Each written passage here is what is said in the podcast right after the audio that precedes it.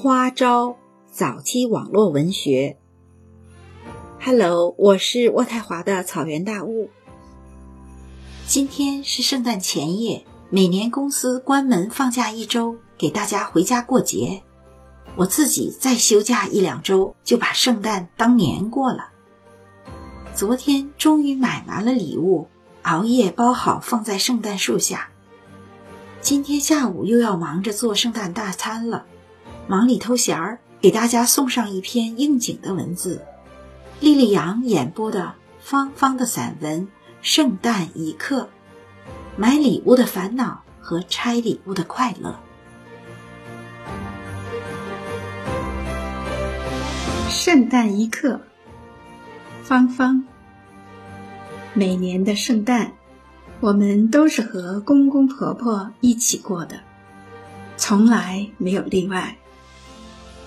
圣诞除夕的下午，大家先是团团围坐在电视机前看迪士尼动画片的精彩片段，然后吃传统的除夕宴，最后呢，当然就是圣诞树下开礼物的幸福时刻了。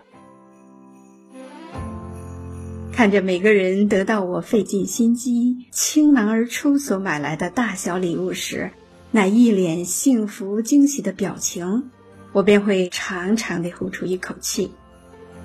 唉，这戏总算是快圆满收场了。圣诞于我，从来就是不小的负担。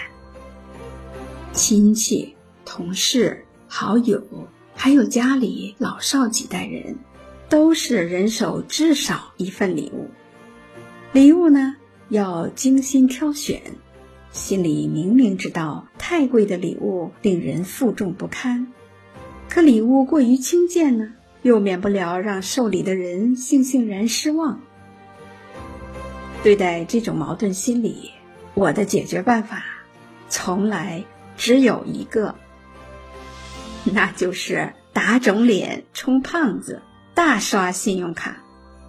这样做呀，一是为了给自己节省时间，避免打体力脑力的持久战；二呢，是为了给我所关爱的人们真正的惊喜。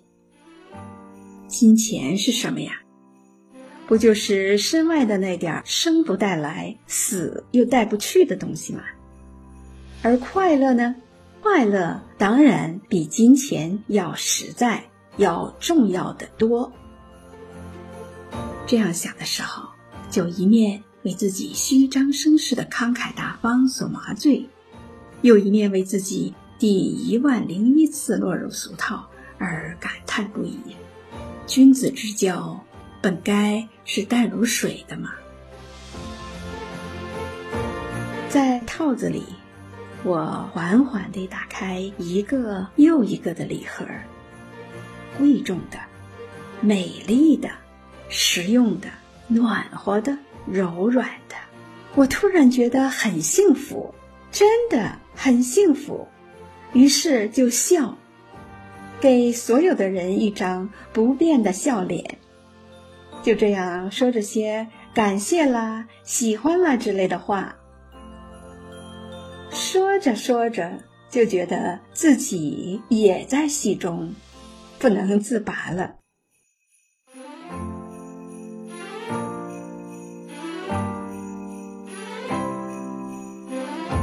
芳芳的圣诞节和大多数人一样，麻烦劳累，但总归还是幸福快乐的。其实我们过日子总是大多数的时候辛劳，就是那些闪光的瞬间。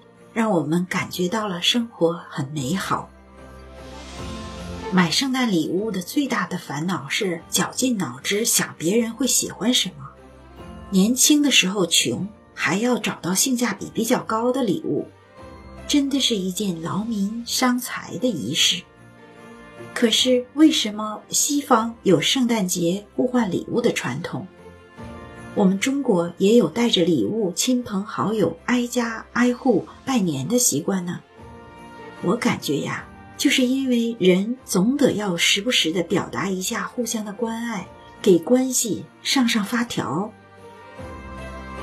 那么为什么会那么麻烦呢？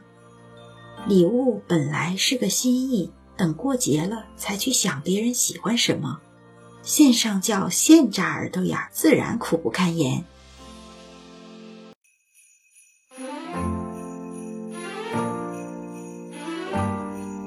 记得有个同事讲起他和他的夫人有个约定，每年圣诞夜在圣诞礼物的袜子里给对方准备二十五元以下的小东西。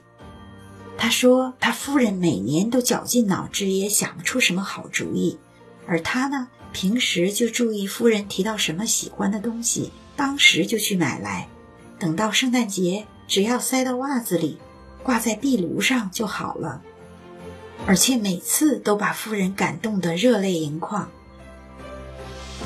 礼物是你想着我的那份心意，心意不到，用钱凑呗；没有心意也没有钱，那就只有烦恼喽。